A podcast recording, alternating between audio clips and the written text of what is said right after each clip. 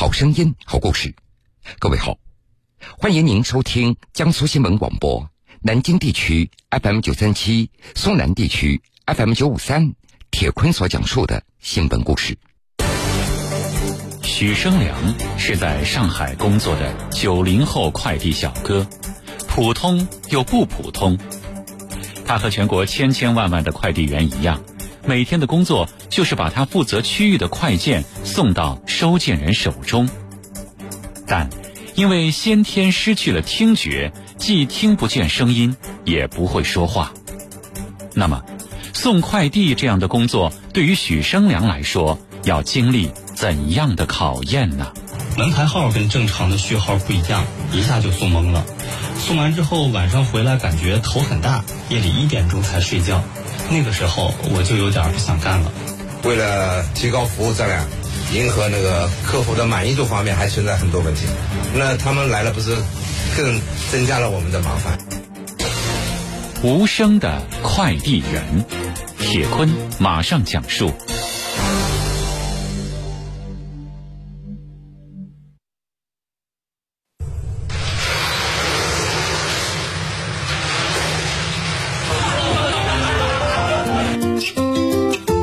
每天早上六点半，许生良都会准时来到位于上海虹口区的圆通速递万阳网点。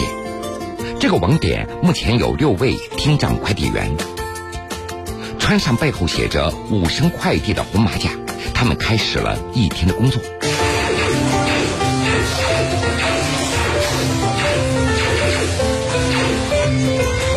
大家分工把早上送到网点的三千多份的快件分拣完毕以后，许生良载着满满一车他要送的快递出发了。这天上午，他必须要派送一百多件。和他在一起的还有一位同样有着听障困难的新同事吴岑。这一份快递工作，许生良他已经做了三个月了。尽管有听障困难，不过许生良还是掌握了不少工作窍门。他能够又快又准的找到收件人的门牌号码。他记住一个要领：这虚掩的门不能推开，只能敲门。如今。他还要把这些经验传授给新同事。快点了，好，哎，起脚，OK，拿个二十块，是的。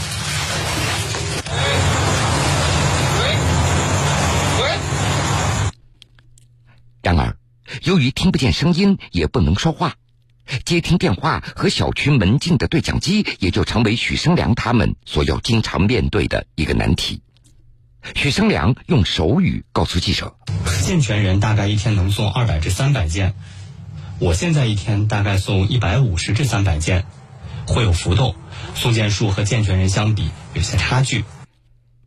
尽管和别人交流沟通的时候会经常遇到障碍。”不过，许生良的工作热情还是得到了派送区域居民们的认可。可是第一开始我看，哟，就五十块钱什么？我说他他光打哑语，我也不懂。后来我打嘛字，等他他开心不得了。许生良一九九三年出生在安徽，先天失聪的他从小就跟随父母来到上海读书。身体的障碍并没有影响他对学习的兴趣。后来，许生良考入招收听障学生的上海市徐汇区业余大学，他学习的是动漫设计专业。那么，为什么许生良会放弃自己所学的专业，几经辗转，最终又选择了快递这份工作呢？一开始，我从小就知道健全人不大会接受像我这样的人。慢慢的，随着发展，可能会找到工作。我之前觉得是不可能找到工作的。那是在上学期间的一个寒假，许生良尝试着到附近工厂去做兼职包装工。他还希望毕业之后能够凭借所学的动漫设计专业知识找到一份相关的工作。然而，很快他又放弃了这样的想法。设计工作需要有很多语言上的沟通，对我来说，设计工作确实存在一个瓶颈。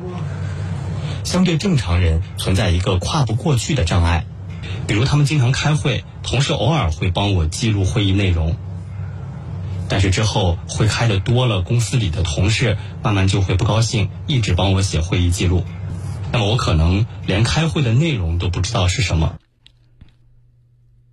离职后的许生良又辗转尝试了其他几份不同的工作，但是都没能顺利的做下去。在待业将近一年以后，通过一个朋友介绍，许生良找到了一个专门招收有听觉和语言障碍快递员的团队，这就是无声快递。我要找工作，这个工作好。之前在网上我找不到合适的，快递这边的工作好，我就来这里的。就这样，从今年五月开始，许生良他正式成为了一名无声快递的快递小哥。然而，新工作刚刚开始没多久，他就遇到了不小的麻烦。我有个听障小伙伴，他送了一条线路，地方又远又散，几个小区打乱了，他一下就懵了。他的快件都混在一起了，搞不清楚，门牌号跟正常的序号不一样，一下就送懵了。这个小伙伴一直送不好，我就去帮他一起送。送完之后，晚上回来感觉头很大，夜里一点钟才睡觉。那个时候我就有点不想干了。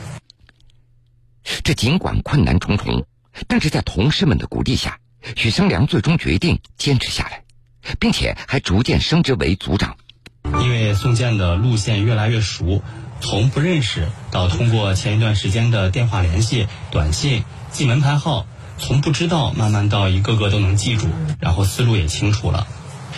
哪个住户有特定的需求，比如不在家的话，要把快件放在什么地方，慢慢的都知道了，熟悉之后就轻松了。关于吃投诉被罚款，我也慢慢知道被投诉的原因，因为每户人家需求不一样，我就会上门去帮人家找不知被放到哪里的快件，找到了，误会就消除了。然后得到认可，信心就越来越强。在这儿要给各位分享两个数据：中国残疾人联合会发布的数据显示，我国残疾人总数超过八千五百万，这个数量并不少。但是百分之六十五以上的路人却表示，自己已经有一个多星期没有在大街、闹市、公园等公共场合见到过残疾人了。其实这其中的原因也不难理解。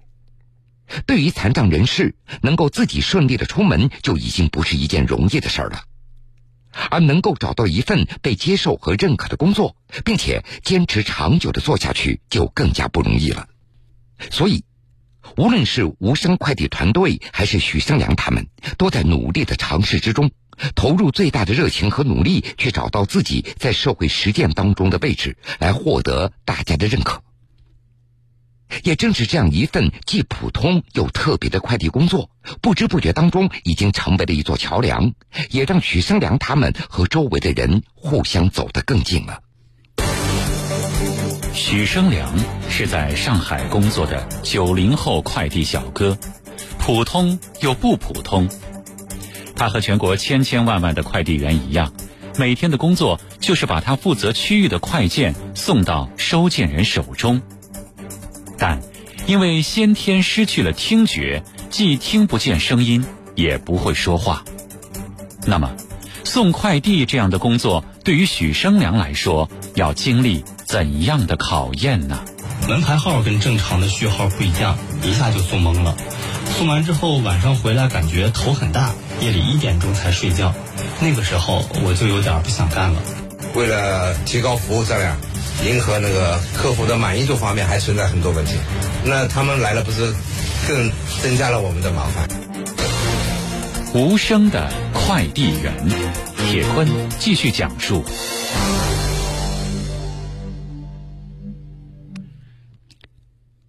无声快递的发起人，也是上海新工房社工师事务所的负责人顾忠。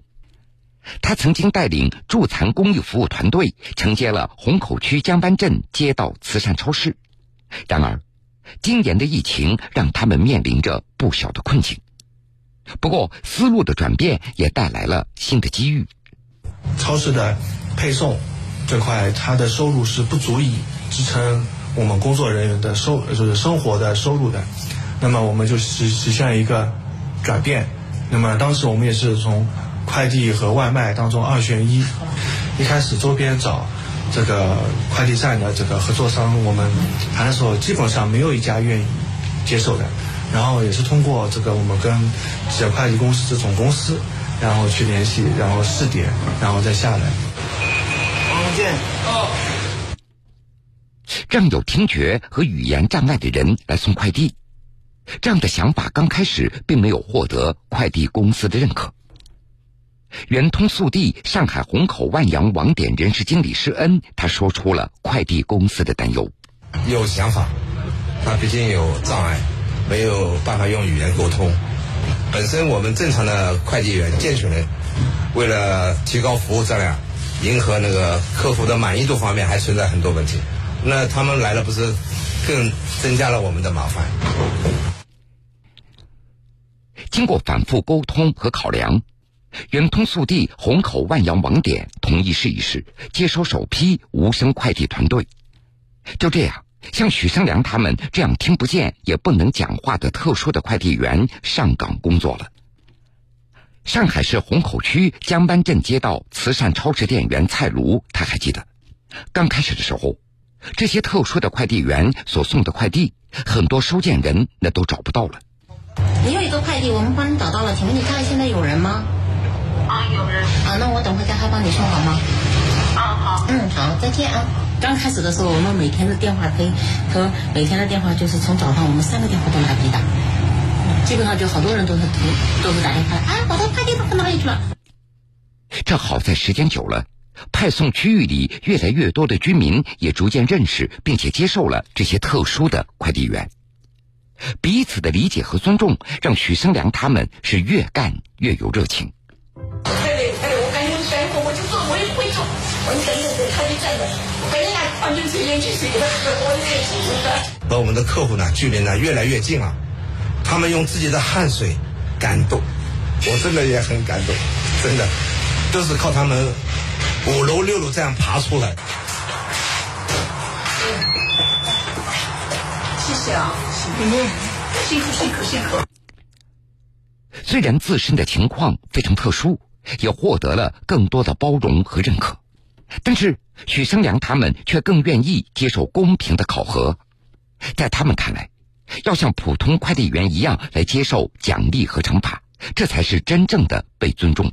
这里普通快递员和听障快递员的收入其实差不太多，大家付出的辛苦和努力是一样的。普通快递员会被投诉。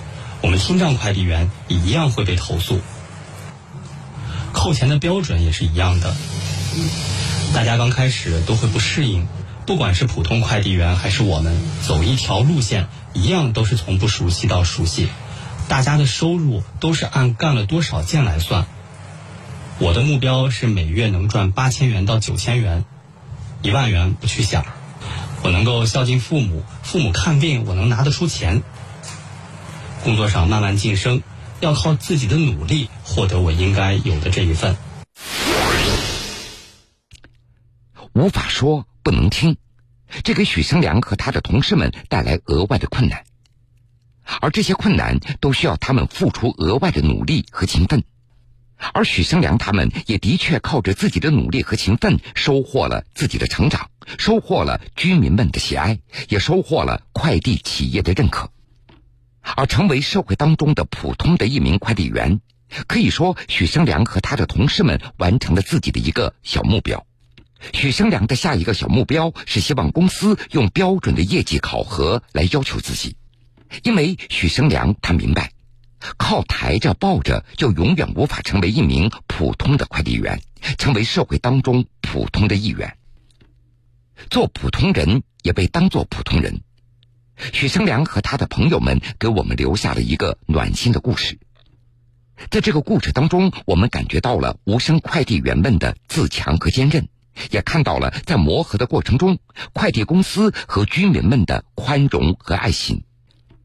做普通人也被当做普通人来看待，这不仅需要许生良他们自身的努力，同时也需要整个社会能够给予特殊人士更多的关注、更多的理解。好了，各位，这个时间段的新闻故事，铁坤就先为您讲述到这儿。半点之后，新闻故事精彩继续，欢迎您到时来收听。幸福在哪里？